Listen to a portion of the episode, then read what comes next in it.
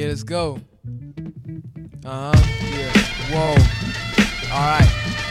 Yeah, we about to win the war. Yeah, we about to win the war. Check it out.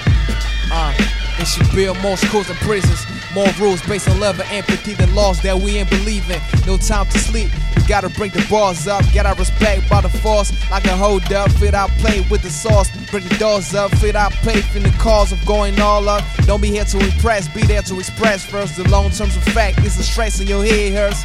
I'm more narrow than the bullet. Homemade, organic, and accurate. Then you have a chance to catch it.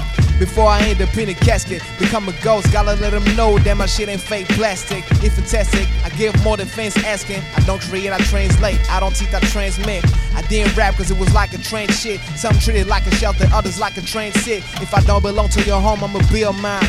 We my brothers, we all on, we all gon' shine. I need some rest, my mind is going too fast. I ain't fresh like stinking breath with a tooth, bless it. I do my best to avoid troubles. Of the flesh, I'm the rebel. Activities in your cortex. Complexity on simple instrumentals. The real war's mental.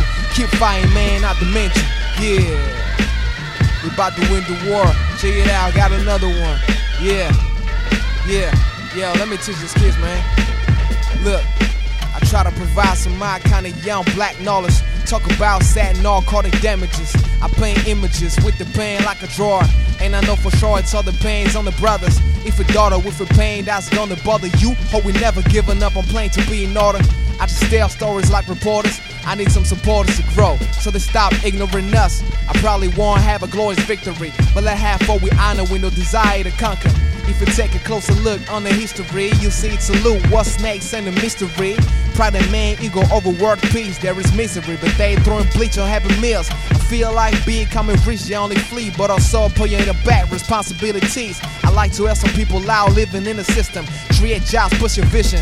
But sometimes we tell them what they need to hear, and they don't listen. Well, this is the moment for me to take a distance and stop struggling with mankind. To grab advice full of vices from the uncons. Don't know if I got an answer, so let it slide. I'm conflicted with this right of this evil side. The devil is alive, so I'm honest, but preserve modesty cause it's missing. Everybody snitching nowadays on themselves. I'm shaking minds of the man. I reply to the demand until one day I disappear like Justin and come back. I'm the perfect threat. Young, black, smart, and Muslim. Yeah.